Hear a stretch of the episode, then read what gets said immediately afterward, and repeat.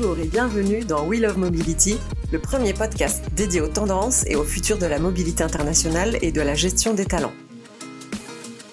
Retrouvez-nous sur la page LinkedIn de We Love Mobility pour suivre l'actualité du podcast et interagir avec nous. Ce mois-ci, je vous propose un épisode pas comme les autres. Pour ce huitième épisode, écoutez un best-of des passages dédiés aux tendances de la mobilité internationale et du recrutement des talents, avec des astuces et des bonnes pratiques de nos sept super premiers invités. Pour le tout premier épisode, j'ai reçu Cynthia Calatin, responsable mobilité internationale chez Criteo. Depuis le Covid, une des problématiques majeures que doit gérer la mobilité internationale chez Criteo, c'est la question du télétravail à l'international. En fait, la population euh, Critéo, euh, surtout euh, dans la maison mère à Paris, il y a beaucoup de salariés internationaux. Et du coup, certains ont souhaité retourner dans le pays d'origine ou changer de pays et autres. Et c'est vrai que tout de suite, j'ai dû mettre le haut là parce que c'est vrai que les managers, et, et, je leur en veux pas, c'est, pas partie de leurs compétences, pour eux, un ordinateur et une connexion Internet suffit. Sauf que j'ai dû mettre le haut là en disant, mais alors attention, alors dans les faits, ça se passe comme ça, mais dans, la, dans le monde de la mobilité internationale, moi j'ai eu des raids d'alerte partout, immigration, fiscalité, euh, établissement stable, détachement, euh, tout ça. Donc je leur ai dit, il va falloir vraiment canaliser tout le monde. Un Covid Committee a été créé pour encadrer les pratiques. Et en fait, on avait un Covid Committee qui était composé de, de des execs, people, mais pas que. Et euh, ils ont tranché à quatre semaines. D'accord. Donc, du coup, les salariés sont autorisés à rester jusqu'à quatre semaines consécutives par an dans un pays hors de leur euh, contrat de travail, avec des, des exceptions telles que les États-Unis, parce que c'est par État, et euh, l'Espagne, parce que c'est par région. Mais voilà, ils ont cette possibilité-là et ça nous permet de cadrer et d'éviter les risques, que ce soit pour nous en tant qu'employeurs, mais pour eux en tant que salariés et la politique de télétravail à l'international chez Criteo est en pleine évolution. Enfin, Criteo est très à cheval sur la compliance, notamment depuis le Covid. Ben, comme je le disais, hein, ça a rendu les, les, les mobilités plus complexes hein. et euh, du coup encore plus encore plus vigilante euh, sur euh, sur l'aspect compliance quoi. Donc alors j'étais du genre à prendre mes précautions, mais là c'est vrai que je suis encore plus, je vais pas dire parano, mais ceinture et bretelle. Ouais, exactement, exactement. Des fois je dis voilà, je préfère vérifier plusieurs fois, m'assurer que parce que voilà, on n'est pas à l'abri d'un audit, on n'est pas à l'abri d'un pays et les conséquences sont pas sont pas neutres et c'est vrai que Covid ça a compliqué les choses. Pour le deuxième épisode, j'ai reçu Ludivine Requena, responsable mobilité internationale chez Carrefour. Ludivine insiste sur l'énorme avantage à mettre la mobilité internationale au service du talent management et le rôle que la mobilité internationale a à jouer dans le développement de carrière des collaborateurs. Tu m'expliquais que finalement tout part du talent management qui identifie les, les, talents, les bons profils, qui vont les recruter et que toi, à ton niveau, tu es sollicité dès lors qu'on parle d'international. C'est tout à fait ça. C'est tout à fait ça. Et je trouve que c'est une grande chance d'avoir ce type d'organisation que je recommande d'ailleurs parce que sur le même plateau, nous avons l'ensemble des équipes. Donc, Ben Mobilité, euh, l'équipe gestion des carrières et l'équipe université qui est en charge du développement de toutes les formations en leadership. Donc nous sommes sur le même plateau, nous travaillons tous de concert, mmh. nous communiquons énormément ensemble, il y a des passerelles qui ont été créées dans nos différentes activités pour donner du sens. Oui. Et moi, je parle souvent de la mobilité internationale en disant je suis au service du talent management. Mmh. Comme le Compenben est au service du talent management. Elle met aussi en avant l'importance de prendre en compte la RSE dans la mobilité internationale les sujets de, préoccupation euh, du, moment ou à venir. Euh, je pense que la mobilité internationale appliquée à la RSE est un point euh, est un point important. On va particulièrement être vigilant, je pense, dans le futur, dès aujourd'hui, mais particulièrement dans le futur, sur les déménagements. On sait que au-delà du coût, c'est pas très bon pour l'environnement. Donc comment on peut être innovant ou voir autrement, accompagner différemment en fait nos expatriés dans, dans les pays autrement qu'en leur proposant un déménagement. Ça là-dessus, il y a, moi j'ai déjà mis en œuvre hein, certaines actions, euh, en tout cas testé certaines euh, autres méthodes que le déménagement et ça fonctionne. Beaucoup de sociétés se sont développées dans la location euh, des meubles, dans simplement bah, la location meublée hein, de logements. Je pense à quoi d'autre? Les vols, tout ce qui euh, voyage. Voyage d'affaires hein, euh, ou voyage. Voyage, en fait, intermédiaire, parce que l'aller et le retour, évidemment, c'est incompressible, on ne pourra pas, on pourra pas l'éliminer. En revanche, les voyages intermédiaires, euh, sous, beaucoup d'entreprises optent pour un budget voyage ou pour un nombre de billets d'avion. Là, tu parles dans le cas d'une expatriation, dans les, des retours en France. Exactement. D'accord. Des retours dans le pays d'origine. Hmm. Est-ce que demain, on ne pourrait pas envisager autre chose? Avec François Louvel, Head of Recruitment chez OMA, pour le troisième épisode, on a parlé de l'importance pour OMA d'aller recruter des talents à l'étranger. Nous, notre volonté de s'étendre à l'étranger et de recruter des talents étrangers, elle repose sur plusieurs euh, raisons. La première, c'est que on est, nous, sur un marché international et que si on n'était que des Français au sein de la boîte, on aurait un, biais, en fait, euh, franco-français et c'est très important pour nous de, de, de, représenter en fait la diversité même de nos utilisateurs, euh, donc euh, en termes de, de, genre, de nationalité, de culture. Donc déjà, c'est un, un, premier objectif qualitatif, on va dire. François nous parle également des enjeux que connaît son entreprise en termes de RH et plus globalement quand on est une start-up qui grandit. Les premières années, on est pris dans le feu euh, l'action et que la priorité c'est de recruter, recruter. On a recruté, euh, j'ai un exemple, le en début janvier, on a 26 personnes qui ont commencé chez nous. Ah ouais pour de 200, c'est euh, donc euh, on avait tendance à être très pris euh, par ça et ne pas avoir le temps de faire le petit pas de côté pour dire mais est-ce que ce qu'on fait on pourrait pas l'optimiser? Est-ce qu'on on pourrait pas, parler avec des gens qui, qui pourraient nous, partager leur expérience? Et heureusement on est un peu plus staffé maintenant. On est cinq au niveau de l'équipe TA on a mis en place des process aussi qui nous permettent de gagner du temps.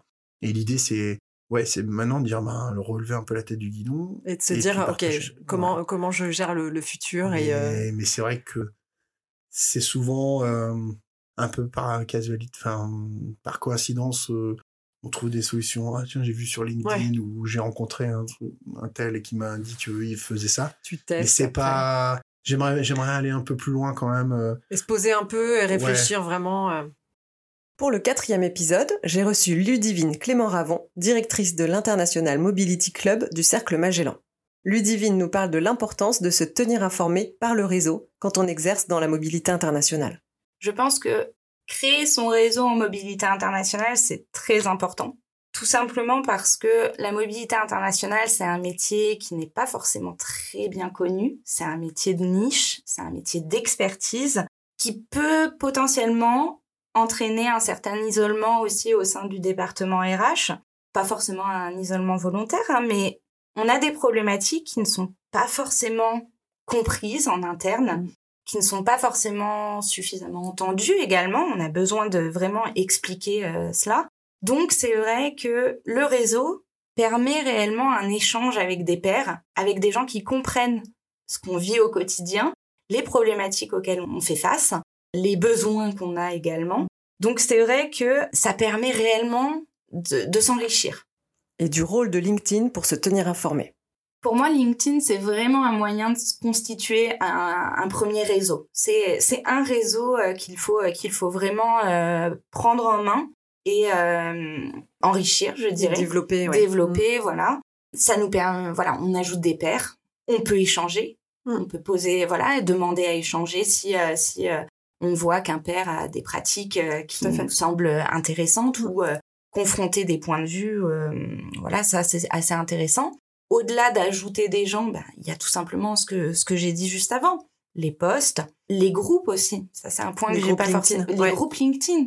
Il y a beaucoup de groupes LinkedIn en mobilité internationale. Il y a des groupes qui sont très spécialisés, il y a des groupes qui sont beaucoup plus généralistes. Typiquement, en groupe spécialisé, par exemple, je pense à un groupe sur euh, les entreprises qui possèdent des GEC. Il y a des groupes qui sont dédiés à ça. Il y a des groupes sur euh, la mobilité internationale en général. Avec Ouria Auray, International Mobility Officer chez Natixis Groupe BPCE, pour le cinquième épisode, on a parlé du rôle de la mobilité internationale dans l'accompagnement des expatriés. On a à cœur de, de mettre un focus ou d'être davantage dans l'écoute et euh, on est très vigilant sur certains profils d'expatriés euh, avant le départ, parce qu'on n'est pas à l'abri d'un nouvel événement majeur comme ça.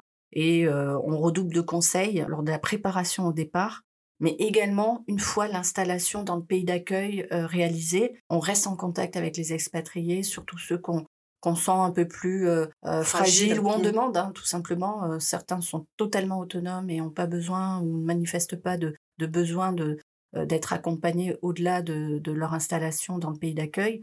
Mais en tout cas, dès qu'on ressent un besoin d'un collaborateur de plus de présence ou de proximité, on, le fait. Ouria nous explique aussi le challenge du retour d'expatriation qui est une phase clé dans une carrière professionnelle pour les collaborateurs. alors, on, dit, hein, c'est reconnu, hein, une période de sa carrière passée à l'étranger en, mobilité internationale, ça doit être un booster de carrière pour la suite. Je pense qu'on accompagnera de plus en plus ces collaborateurs-là au retour d'expatriation, peut-être pour une nouvelle mission à l'étranger ou pour leur permettre d'évoluer au sein de, l'entreprise sur des postes à responsabilité. On a un programme chez Natixis qui s'appelle le Leadership Programme et je pense que la plupart des collaborateurs qui sont dans ce programme auront dans leur carrière une évolution à l'international.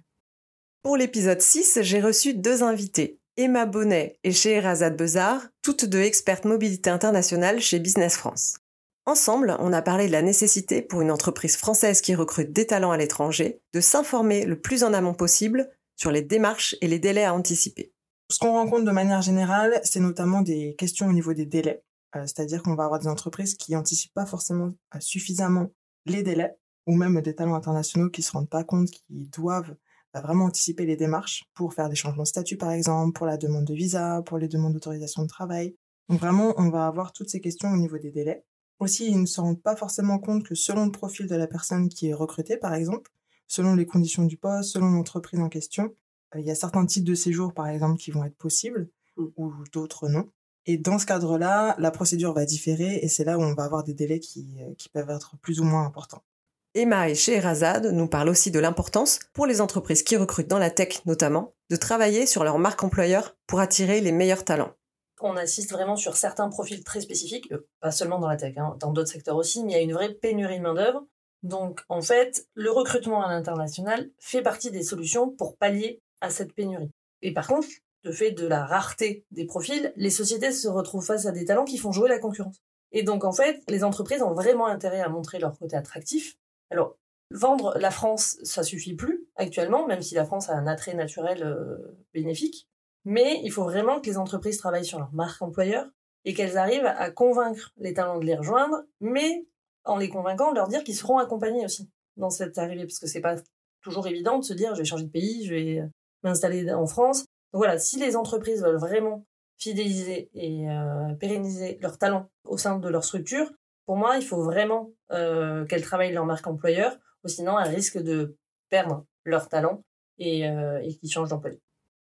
Pour le septième épisode, j'ai reçu Paul Cavant, responsable talent chez BPI France. Paul nous explique que le recrutement dans le futur devra évoluer en intégrant l'intelligence artificielle, mais en gardant néanmoins la dimension conseil humain dans les étapes clés du process de recrutement l'intelligence artificielle pour le moment en tout cas, hein, sauf euh, ChatGPT 10 qui arrive et qui révolutionne un petit peu tout, mais est là pour euh, faire gagner du temps, automatiser euh, énormément de tâches. Je pense qu'on vit tous un peu la même chose dans tous les dans tous les secteurs, en tout cas tous les métiers de service. Ce qui va se passer, c'est que tout ce qui euh, globalement euh, est, faisable via notamment euh, alors l'IA générative, mais il n'y a pas que l'IA générative, il y a l'IA d'analyse, l'IA décisionnelle, il y a plusieurs formes d'IA. Tout ce qui demain peut être opéré par ces IA bah, sera tout simplement remplacé. Donc globalement, ne restera que la dimension, je pense, à mon avis, conseil et d'accompagnement, ce que nous faisons très souvent, nous, au quotidien, en tout cas sur les missions que nous avons. Euh, pareil pour effectivement les recruteurs en interne, il y a toute cette dimension conseil de pouvoir mettre en place les bons process, de connaître son environnement, connaître ses, ses hiring managers, ses besoins. il y a tout un paramètre de toute manière de facteurs qui ne pourront à un moment donné ne pas rentrer. Pas être oui. C'est la logique de la chose. Paul nous donne aussi ses conseils pour les startups qui souhaitent se simplifier le recrutement. Le recruteur en startup son objectif principal, en fait, quelque part. Alors, encore une fois, on parle du principe que la startup est en, est en voie d'accélération, n'est pas encore connue, n'a pas encore euh, de marque employeur mmh. à Conto, euh, voilà, Doctolib et, et, toutes, euh, et toutes nos licornes un peu stars. Son but à lui, effectivement, va être en réalité d'inverser la vapeur. C'est-à-dire d'être dans une position de force, entre guillemets, où globalement, c'est lui qui pourra à la fin décider des talents qu'il choisira, en fait, à retenir dans son équipe. Donc en partant de ce postulat-là, son job à lui, c'est effectivement de faire un gros travail sur, euh, un, la partie outils, parce que c'est, ça va être le nerf de la guerre pour euh, son quotidien, forcément. Donc un bon ATS, euh, des bons outils aussi de suivi, d'onboarding, mais je pense que l'ATS c'est quand même la base. Je peux pas faire de pub, mais il y en a certains qui marchent très bien sur le marché. Et aussi, effectivement, d'avoir cette conscience de ce que véhicule aujourd'hui la marque, en fait, la marque employeur, de ce que véhiculent bah, les employés de la startup aussi, et d'avoir vraiment cette conscience-là, de la rationaliser aussi au travers de KPI, de voir les ratios, de voir un petit peu justement le, nombre de, candidatures, ce qui marche le mieux, sur quel canal, avec quel message, de tester un maximum pour avoir justement ces retours et, essayer d'améliorer ses KPI, comme un growth ou comme un sales hein, globalement.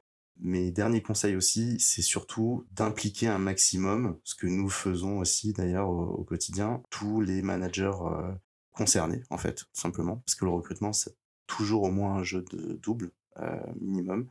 Et euh, plus ils seront concernés, plus ils seront impliqués, plus ils seront responsabilisés aussi, formés, parce que beaucoup ne savent pas, même faire passer les entretiens, ça paraît bête.